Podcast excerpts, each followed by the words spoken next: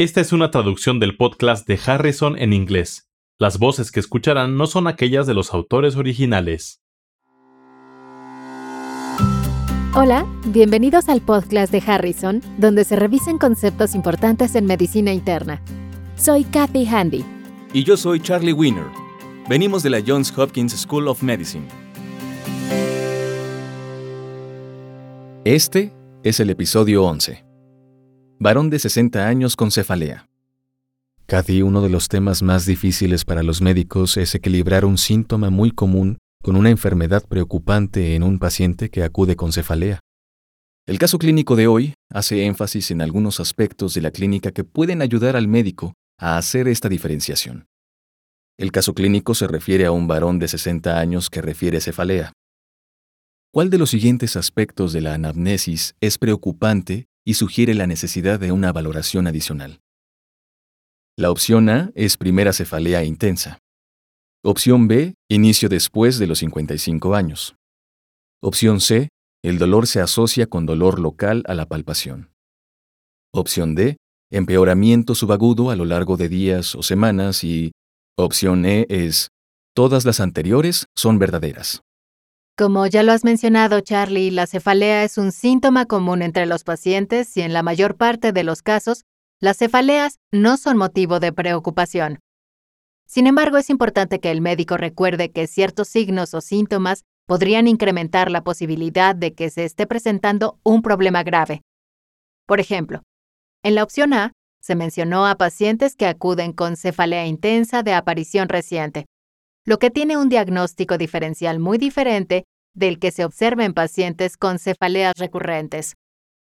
Una cefalea intensa de inicio reciente tiene mayor probabilidad de ser ocasionada por enfermedades graves en comparación con las cefaleas recurrentes.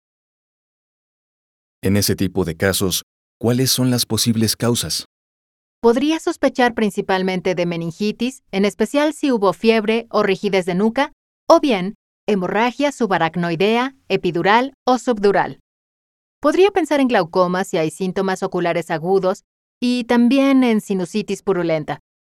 El primer paso siempre será realizar una exploración neurológica completa. ¿Qué hay sobre las otras opciones? La opción B menciona el inicio después de los 55 años de edad.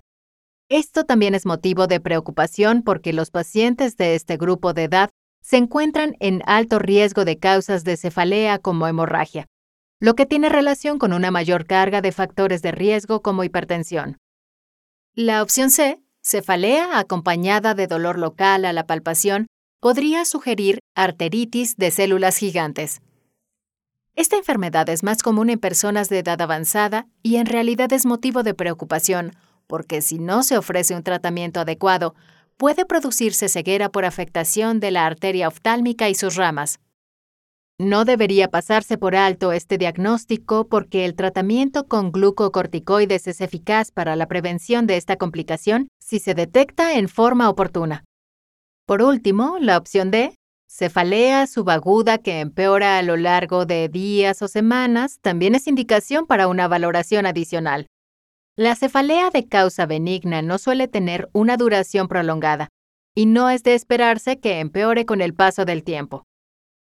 En lo que se refiere a la valoración de estos casos, ¿cuál es la utilidad de estudios de imagen como tomografía computarizada o resonancia magnética? En la mayor parte de los casos, los pacientes con exploración neurológica anormal o con antecedente de cefalea de inicio reciente deben ser valorados con estudios radiológicos con rapidez y, por lo general, se utilizan tomografía computarizada o resonancia magnética. La tomografía computarizada es el estudio más accesible para obtenerse con rapidez. Como estudio de detección inicial, la tomografía computarizada y la resonancia magnética tienen sensibilidad similar, pero en realidad es útil comentar con el médico radiólogo cuál es el escenario clínico y su posible diagnóstico de forma que se obtenga el mejor estudio. Por ejemplo, si el médico sospecha una hemorragia, la tomografía computarizada sería el método preferible, mientras que, para diagnósticos más sutiles como esclerosis múltiple, la resonancia magnética obtendría los mejores resultados. ¿Hay algún síntoma que sugiera un trastorno subyacente más grave que una cefalea de causa benigna además de los antes mencionados? Otros síntomas de preocupación incluyen el vómito que precede a la cefalea, cualquier dolor inducido por la flexión, recostarse o con la tos. Si hay dolor que afecta el sueño o que se presenta inmediatamente después de despertar, y ciertos trastornos sistémicos como cáncer o si el paciente cursa con inmunodepresión por cualquier causa. Otros aspectos por considerar incluyen si hay fiebre o signos sistémicos de origen inexplicado. Por supuesto, cualquier anomalía en la exploración neurológica es motivo de preocupación y es indicación para estudios adicionales. Comentemos ahora sobre los tumores cerebrales, ya que a menudo son un motivo de preocupación de los pacientes y es la causa por la que muchos acuden solicitando atención médica. Así es, pero por fortuna los tumores cerebrales son una causa poco frecuente de cefalea y causan dolor intenso con muy poca frecuencia. Por lo tanto, la respuesta a esta pregunta es E. Todos los puntos antes mencionados son signos o síntomas de una causa preocupante de cefalea y que son indicación para valoración adicional. El punto relevante en este caso clínico es que la anamnesis a menudo ayuda a diferenciar entre causas graves o benignas de cefalea.